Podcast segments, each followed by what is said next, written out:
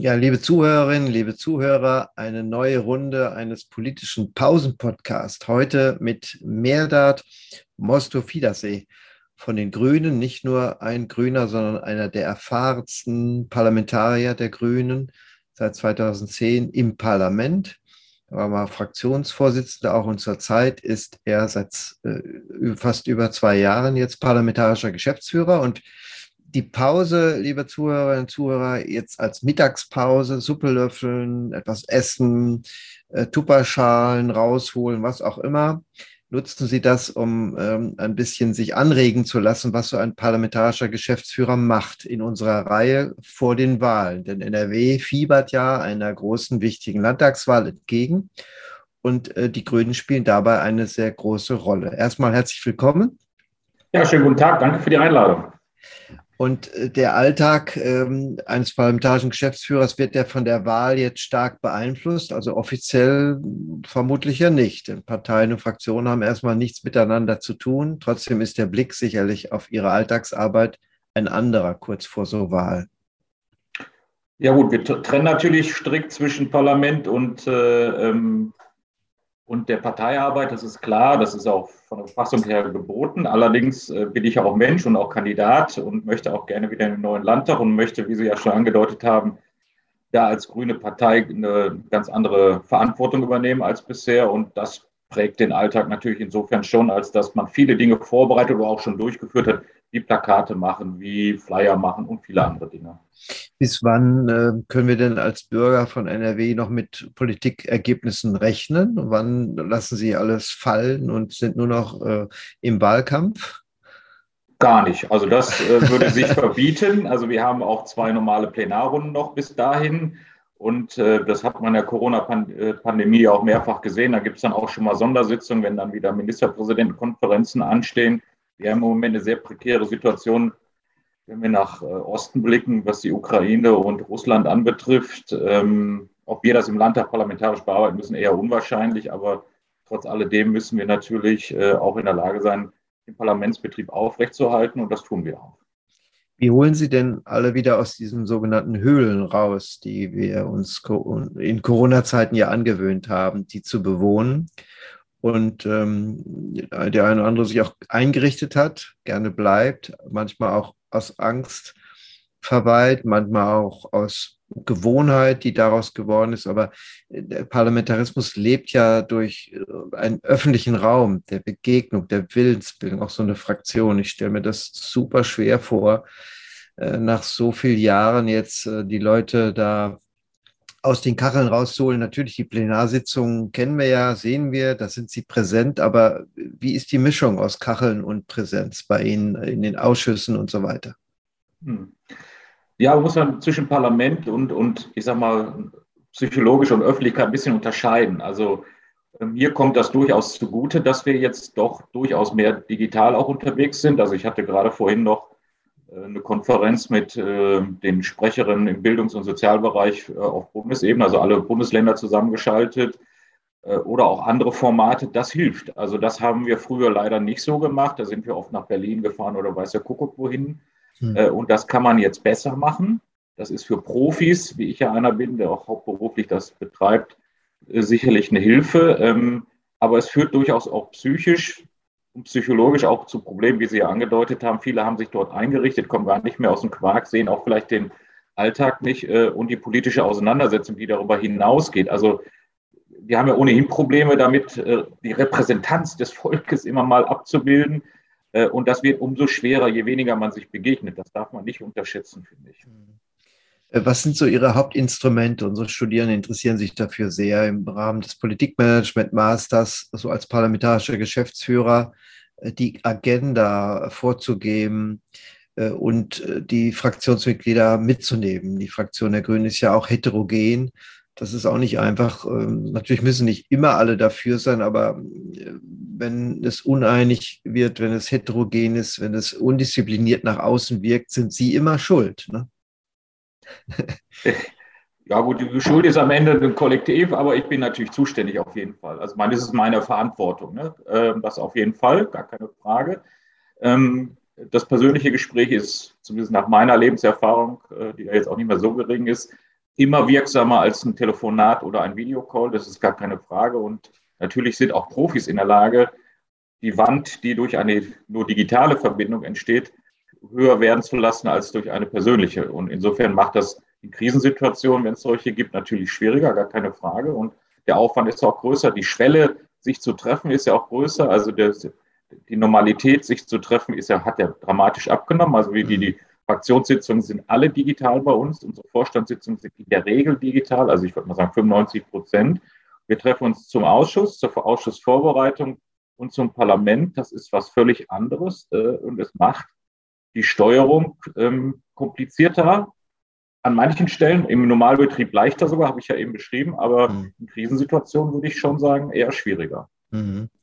Gut, jetzt, jetzt wissen wir, dass die Menschen, die sich kennen und vertraut miteinander sind, in so Kacheln natürlich auch eher kommunizieren können. Nicht nur Informationsaustausch, das kann jeder, aber es geht ja um mehr. Es geht um Willensbildung, ne? es geht um Problemlösung über ja, Diskurse, die man führt und die man ganz anders führt mit Menschen, mit denen man vertraut ist und man sich wechselseitig kennt. Insofern stelle ich mir das sehr schwer vor. Welche ähm, großen Vorhaben liegen denn jetzt noch bei Ihnen auf dem Tisch bis zum Ende der Legislaturperiode? An was arbeiten Sie derzeit intensiv? Was muss unbedingt noch durch? Also vielleicht darf ich den Gedanken nochmal eben aufgreifen, weil der, glaube ich, wichtig ist. Also wir haben ja auch, wir planen ja auch die neue Fraktion so ein bisschen äh, und wir hoffen ja auch, dass wir ganz viele zusätzliche Mandate bekommen und dann kann man relativ leicht ausrechnen, ähm, dass der überwiegende Teil der neuen äh, Fraktion äh, auch neue Abgeordnete sind. Das sind nicht alles unerfahren, aber was Sie eben ansprachen, diese Willensbildung, ne, also nicht nur die Willensaustausch, also nicht nur der Kommunikationsaustausch, sondern die Bildung, wird erheblich schwerer. Wir gehen davon aus, dass wir in welchen Formaten auch immer uns sehr schnell persönlich treffen wollen, persönlich kennenlernen wollen, uns auch einschätzen wollen. Und natürlich ist eine Fraktionssitzung mit 70 Leuten, also plus, ähm, also wo Mitarbeiterinnen und Mitarbeiter ja auch dabei sind, ein Austausch von ganz wenigen. Ist ja technisch gar nicht anders möglich. So, und das Nebengespräch ist nicht möglich. Vieles andere ist nicht möglich. Jetzt mit Blick auf den Rest der Wahlperiode, äh, erstaunlicherweise hat die Regierung einige Sachen ein bisschen schlampig liegen lassen, wäre meine Einschätzung. Also von Straßenausbaubeiträge über Baugesetzbuch, über Geschäftsordnungsgeschichten. Das sind alles keine wahnsinnig dramatischen Geschichten. Aber so ganz sauber wird das nicht mehr abgearbeitet. Passt mir als parlamentarischen Geschäftsführer natürlich überhaupt nicht, weil dann faktisch keine Anhörung, kein äh, Austausch mehr stattfindet. Ist nicht gut, wird aber die nächsten Wochen doch erforderlich sein. Hm.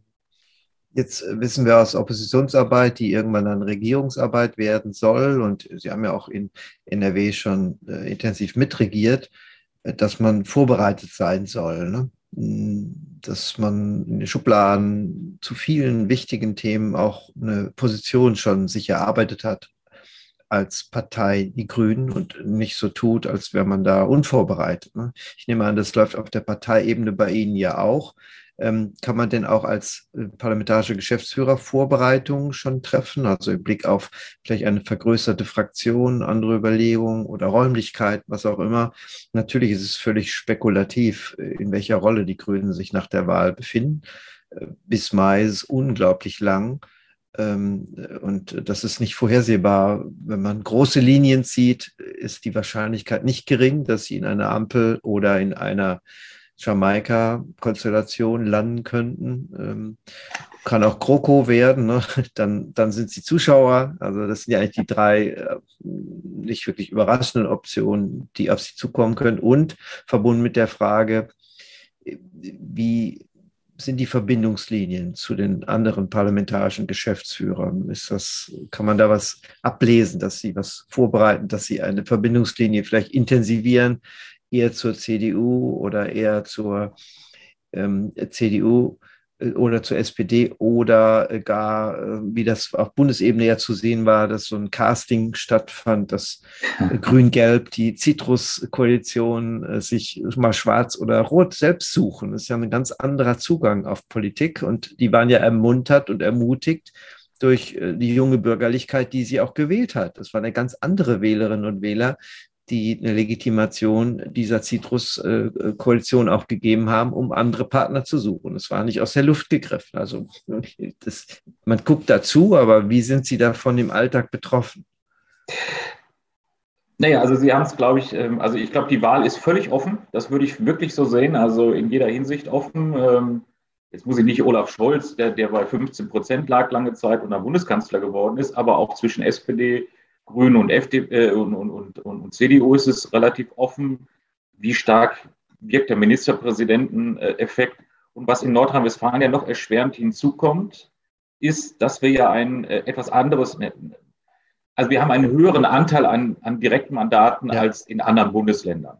Hm. So, das ist systematisch eigentlich das Gleiche, aber es führt zu in der Regel in, ganz häufig zu ganz vielen Ausgleichsmandaten und Überhangmandaten. Also wenn die CDU beispielsweise, wie es jetzt die, die Daten andeuten, äh, auch nur äh, also vier, fünf Prozent vor, dem, vor der SPD oder vor uns liegen würde, würde das zu erheblichen Verschiebung bei den Direktwahlkreisen führen und das Parlament würde viel größer. Das macht die Arbeit der Vorbereitung für jemanden wie mich, der natürlich eine Struktur von der Fraktion planen will, also vieles, was Sie angesprochen hatten. Also wie viele Abgeordnete kriegen wir? Kriegen wir 30 oder kriegen wir 50? Das ist ja. wirklich mit wenigen, also mein, mein Beispiel ist, wir hatten 2010 12,1 Prozent und 2012 hatten wir 11,7, glaube ich, aus dem Kopf. Und wir hatten 2012 aber äh, sieben Mandate mehr als 2000. Ähm, mhm.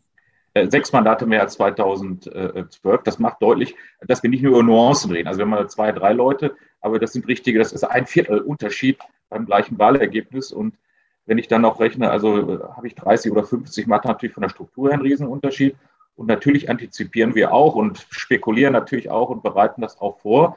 Wir haben tatsächlich die verschiedenen Szenarien. Das geht ja bis hin zur Entschädigung für die Fraktion. Also kriegen wir für 30 Mandate äh, Finanzgelder für unsere Mitarbeiterinnen und Mitarbeiter oder für 40.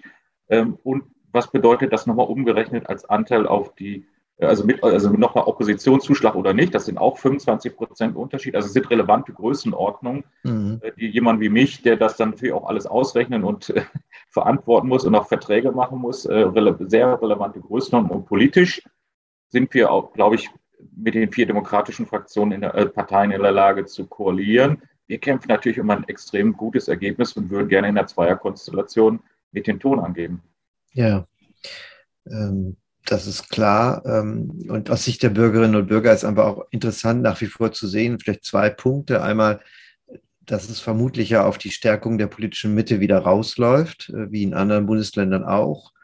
Ähm, dass die Extreme nicht größer, sondern eher kleiner werden. Das ist ja, wir haben ja demokratische Luxusprobleme geradezu im Vergleich zu vielen anderen Ländern. Das ist beneidenswert, muss man sich immer wieder vergegenwärtigen. Ähm, also das ist die, die, die eine Dimension, die ähm, bei dem Thema immer mitschwingt. Die andere hängt auch sehr stark damit zusammen, wie es dann zu ja, neuen Formaten der Macht kommen kann. Jetzt hat NRW ja Vorerfahrung über Minderheitsregierungen, haben ja viele andere Länder so nicht. Über zwei Jahre hat das ja auch funktioniert. Ähm, also werden solche Machtkonstellationen auch nochmal durchdacht und durch, durchgespielt, außer Koalitionsbildung. Selbst die ist unter Dreierbedingungen natürlich komplett anders als unter Zweierbedingungen. Also werden auch solche Szenarien, wenn man sie durchspielt, im Blick auf praktische Übersetzungen, äh, wie man sich verständigt zu dritt oder zu zweit, ist schon ein Riesenunterschied. Durchgedacht. Ja, wir spielen sie durch. Nur die Frage ist natürlich, ähm, kann, man, kann man das vorhersehen? Also ich habe ja das Privileg, äh, aufgrund meines Alters und meiner Erfahrung, äh, also die, die, historische Besonderheit einer Minderheitsregierung in, in Nordrhein-Westfalen erlebt zu haben. Ja. Das machte, zumindest nach meinem Dafürhalten, wir haben ja auch haben wir darüber gesprochen, großen Unterschied von, von, von, der, von, der, von der Mechanik, wie also Regierung funktioniert. Also nicht die Regierung als solche diktiert oder gibt viele Ideen vor, sondern auch das Parlament und es müssen Mehrheiten geschaffen werden. Es macht ja auch einen Unterschied, ist es eine Ampelkoalition, ist es eine ähm, möglicherweise eine Jamaika-Konstellation, ist es eine Zweierkonstellation mit, mit dieser Farbe oder mit jener Farbe. Das ist politisch ein Unterschied, das ist ähm, historisch, also was die, was die Vorbedingungen anbetrifft, also war jemand vorher in der Regierung oder nicht, ein Riesenunterschied. Ähm, und natürlich, inhaltlich sind wir natürlich äh, näher bei der SPD, aber ich kann da aber auch nur sagen, ich habe lange im Ruhrgebiet gelebt. Ähm, also meine politische Oppositionsarbeit richtete sich massiv gegen eine sehr verkrustete und äh, ja doch großstrukturell aufgestellte SPD auf. Also ich kann mich ähm, sehr gut mit beiden politisch äh, auseinandersetzen, aber auch sehr gut aus, äh, auch auch sehr gut eine andere Position ergreifen, mhm. mal vorsichtig diplomatisch auszudrücken. Ja, vielleicht noch abschließend eine Frage. Sie haben einen strukturellen Nachteil, dass Ihre Spitzenkandidatin Frau Neubauer gar nicht im, im Parlament sitzt. Ne? Wie, wie wollen Sie das ausgleichen? Sie können sie ja nicht einfach in den Plenarsaal holen. Nee, das ist so, aber ich meine, ob der Plenarsaal noch jetzt noch die große Rolle spielt, glaube ich eher nicht. Sie ist, eine, sie ist die einzige Frau, eine sehr respektable Spitzenkandidatin, finde ich. Und ähm, natürlich hat Herr Wüst als Vorsitzender der Ministerpräsidentenkonferenz strukturell da gewisse Vorteile. Das ist nicht zu bestreiten, das wissen wir aber. Und Frau Neubauer hat dadurch aber auch äh, den Erneuerungsschwung, äh, den sie mitbringt. Und ich glaube, dass, äh, das wird ihr auch sehr helfen und auch in der Auseinandersetzung äh, an Positionen helfen. Mhm.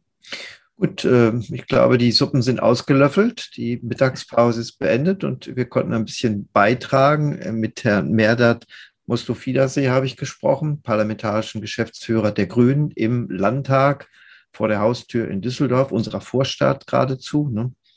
Und äh, ich wünsche Ihnen viel Erfolg bei Ihrer weiteren Arbeit und äh, den Zuhörerinnen und Zuhörern bedanke ich mich, dass Sie wieder dabei waren. Ganz herzlichen Dank und als Essener freue ich mich natürlich, dass die Uni Duisburg-Essen mich eingeladen hat. ja.